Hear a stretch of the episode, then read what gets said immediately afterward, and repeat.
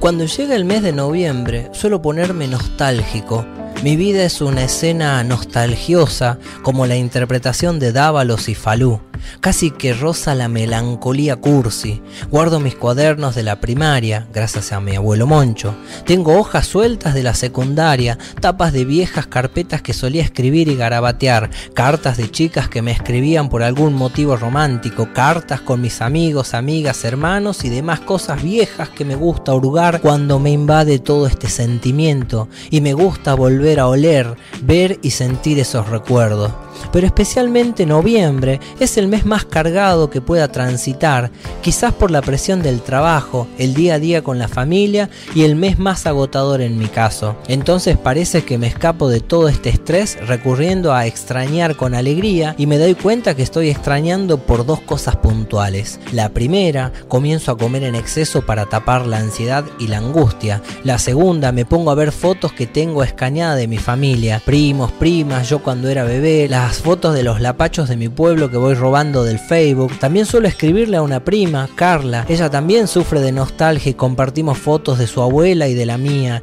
de nuestras familias almorzando los domingos, jugando al carnaval, etc.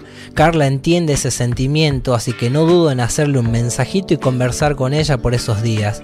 No es fácil coincidir con un sufriente de nostalgia, porque no siempre encontrás otras personas en igual condición. Algunas veces del otro lado no existen registros de los recuerdos o están reprimidos, inclusive algunas personas no le dan importancia a los restos del pasado y se centran en el presente y en un futuro organizado. Pero mi nostalgia no es solo visual, ya que también escucho audios que mi madre grabó cuando estaba aprendiendo a hablar pleno año 88. De hecho los tengo en YouTube bajo el título Papichi lado A y B. Solo balbuceo y digo algunas palabras sueltas aunque se logran entender. Ahí mismo aparece mi vieja intentando que le cuente algo que pronuncie alguna palabra u oración. Mi viejo se cruza de vez en cuando, pero no agrega mucho. También aparece mi hermano Sebastián pidiendo que diga caca o pedo. Me encanta escuchar esos audios, se me estremece el estómago de saber que alguna vez estuve en esa situación. Me imagino el contexto, el calor, las paredes de la casa prefabricada y las expresiones de mi familia para con un niño que estaba en sus primeras palabras. Pienso en todos esos sonidos que atravesaron la membrana timpánica y que quedaron guardados para siempre, movilizando mi cuerpo en muchas situaciones, como cuando coloco el pim pim, baile tradicional de los pueblos originarios de la zona, y se van solitas mis patas para saltar, bailar y chivatear hasta el cansancio, enseñándole a mis hijos cómo se baila y se divierte en mi pueblo aguaray. Esos sonidos están signados en mi cuerpo, seguramente ustedes tendrán sus propios sonidos inscriptos para divertirse, sea un tema musical o un ruido en particular, como el cierre de una mochila o el descorchado de una sidra que tanto representa el holgorio navideño y de fin de año, que como plus vienen acompañados inmediatamente por música de paso dobles o Ricky Maravilla que solía poner Doña Mari y Don Sarmiento a todo volumen, mezclando el olor a cohete y la humedad pegajosa de las noches de Navidad y Año Nuevo. Al ver esas fotos de cuando era niño, entre medio de un centenar de familiares, no puedo olvidarme del cántico que habían inventado algunas primas y primos para mí. Creo que ese es mi primer recuerdo sonoro hecho canción. La letra y música son ofensivas para esta época, con contenido machista y homofóbico, pero no deja de ser pegadiza. Y decía así, papichi maricón, sopita y a la cama se pone el camisón y dice hasta mañana. Me decían mis primas, Laura, Carla, Marian, Sole, Daniela, José y los demás, solo porque no me quería meter en la pileta producto del miedo al agua. Yo me largaba a llorar desconsoladamente, no por entender el significado de la canción, sino por sentir que se estaban burlando de mí mientras disfrutaban chapoteando la pileta. Por mi parte quedaba llorando entre las piernas de mi padre o madre, o en algún rincón de la casa de mi tía Maruja. Así los sonidos viajan por mi cuerpo y de cerrar los ojos e imaginar, siento que estoy en ese lugar. Es tan fuerte la experiencia que muchas veces me produce miedo por ese viaje imaginario sensorial, con la capacidad de recordar con exactitud esas variantes sonoras y más precisamente aquellos perteneciente a mi niñez. Por ejemplo, la cornetita que sonaba las tardes de verano por parte del señor que vendía manzanas confitadas y algún picoleo o picofré, al que habíamos apodado la nena llora, ya que al sonar la cornetita acompañaba un grito de Señora, la nena llora, como el mejor eslogan publicitario que solo él podría inventar para hacernos correr hasta la vereda, así algún adulto se compadecía de comprarnos algo.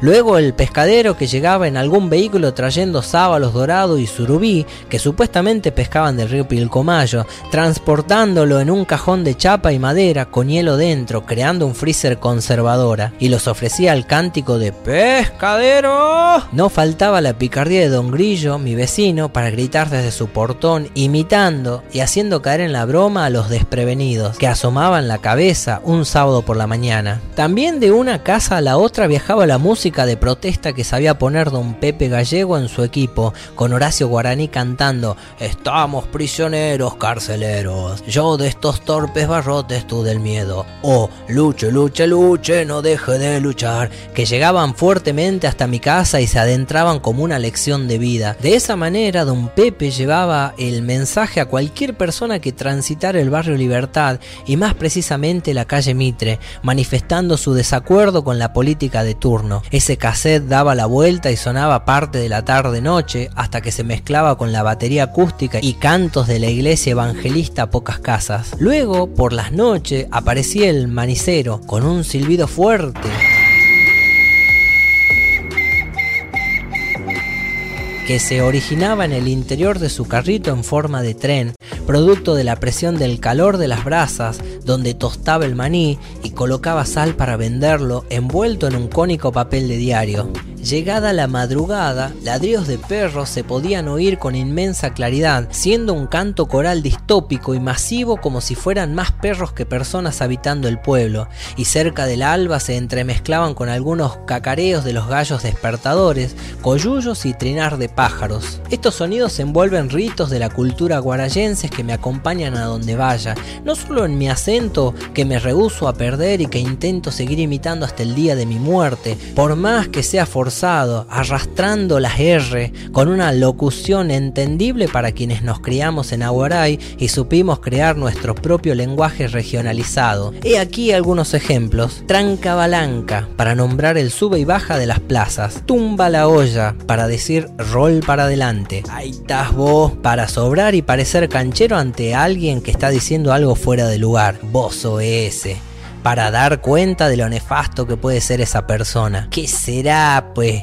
Para advertir el asombro y verosimilitud de lo que nos cuentan. Ya tonteado mencionando lo arriesgado ante alguna acción realizada por otra persona. Estos sonidos suman alguna anécdota sonora, algún sentir y vivir audible que parecían cotidianos y hoy son solo restos de un recuerdo nostálgico. Algunos continúan vivos hasta la actualidad y siguen sonando. Otros, en cambio, perecieron con el tiempo, como aquellos parlantes que se colocaban en los postes de la vieja plaza de Agoray que difundían diferentes avisos para las personas del pueblo. Desde el año 85, los altos parlantes transmitían información importante. Entre otras cosas, se destacaban los avisos necrológicos para la comunidad, informando sobre el fallecimiento de la persona, lugar del velatorio y misa posterior, armonizando a viva voz la señora Susana Gutiérrez, resonando en grandes ecos por los parlantes, tipo megáfonos color gris, apostados en la plaza central al estilo Silent Hill. Esta primera emisora se llamaba Publicidad Rivadavia,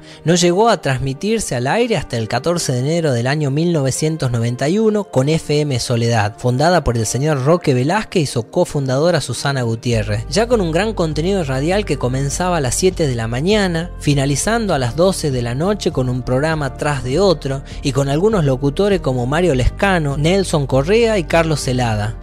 Yo recuerdo que sonaba una característica cortina musical que llegaba hasta mi casa y se la podía escuchar con claridad.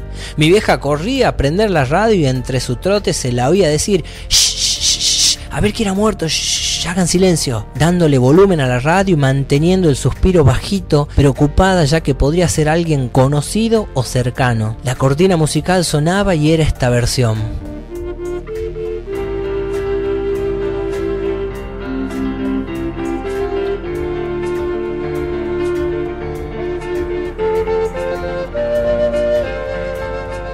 Luego la mensajera Susana daba el aviso con voz sentida y profunda, haciendo empatía en el mensaje que estaba realizando. La música seguía sonando de fondo y al finalizar el mensaje retomaba fuertemente. Para ello mi madre bajaba el volumen de la radio, lamentaba la muerte de la persona y sus familiares en voz alta, acompañado de un era la hermana de Don Tito, qué macana, retomando sus actividades a los pocos minutos. A Susana la buscaban de su casa y la llevaban a dar el anuncio en vivo, por lo que muchas veces entre lágrimas debía leer el mensaje, ya que la persona fallecida era alguien cercana y a quien sentía su pérdida. Su voz se entremezclaban con los acordes de esa famosa canción que muchos católicos creían era creación e invención de la iglesia, pero estaban equivocados. Esta canción pertenece al dúo Simón y Garfunkel, titulada The Song of Silence. La iglesia nunca atribuyó el préstamo que hizo, como no atribuyó muchos otros errores. Sin embargo, esta canción era parte de los rituales de la iglesia en algunos sábados en los que yo participaba haciendo catecismo. Más adelante descubriría tal plagio grabando la canción en un cassette mientras los transmitían en un programa de radio y llevándola a mi escuela secundaria ante los ojos de la profe de música, pensando que me daría mayores explicaciones a semejante descubrimiento. Lamentablemente solo recibí un rechazo en su cara y un saca eso por favor, Nunes, no murió nadie aquí. Pero profe, esta canción no es la de los muertos. Sí, Nune, es la de las personas cuando fallecen. Me decía la profe que también estaba abarrada por la dulce melodía y la práctica de escuchar los anuncios por los altoparlantes de la radio. Me quedé en duda y dejé pasar la discusión como nunca, ya que carecía de pruebas más allá de mis oídos. Hoy es fácil darse cuenta de ello, tenés internet, busca la canción y listo. Hasta existen portales en internet donde explican estas similitudes. Sea lo que sea, es la música que representa para mí el aviso del fallecimiento de alguien y seguramente a las personas de mi generación, porque con el pasar del tiempo la radio FM Soledad fue abandonando sus proyectos lentamente